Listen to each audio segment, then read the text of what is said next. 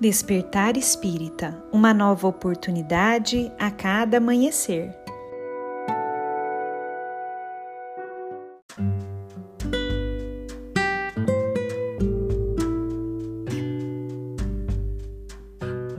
Sejam muito bem-vindos, amigos queridos, para mais um Despertar Espírita. Aqui quem fala é a Lívia e eu trouxe para nossa reflexão um texto de Emmanuel, psicografado por Chico Xavier e que foi publicado no livro Caminho, Verdade e Vida. Esse texto se chama Coisas Mínimas e nele Emmanuel nos diz o seguinte: Pouca gente conhece a importância da boa execução das coisas mínimas. Há homens que, com falsa superioridade, zombam das tarefas humildes, como se não fossem imprescindíveis ao êxito dos trabalhos de maior envergadura. Um sábio não pode esquecer-se de que, um dia, necessitou aprender com as letras simples do alfabeto. Além disso, nenhuma obra é perfeita se as particularidades não foram devidamente consideradas e compreendidas. De modo geral, o homem está sempre fascinado pelas situações de grande evidência, pelos destinos dramáticos e empolgantes. Destacar-se, entretanto, exige muitos cuidados. Os espinhos também se destacam, as pedras salientam-se na estrada comum.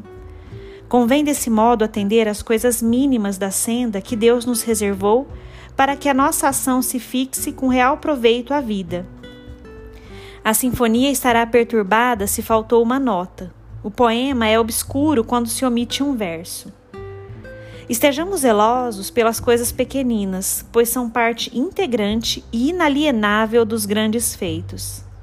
Compreendendo a importância disso, o Mestre nos interroga no Evangelho de Lucas: Pois, se nem podeis ainda fazer as coisas mínimas, por que estáis ansiosos pelas outras?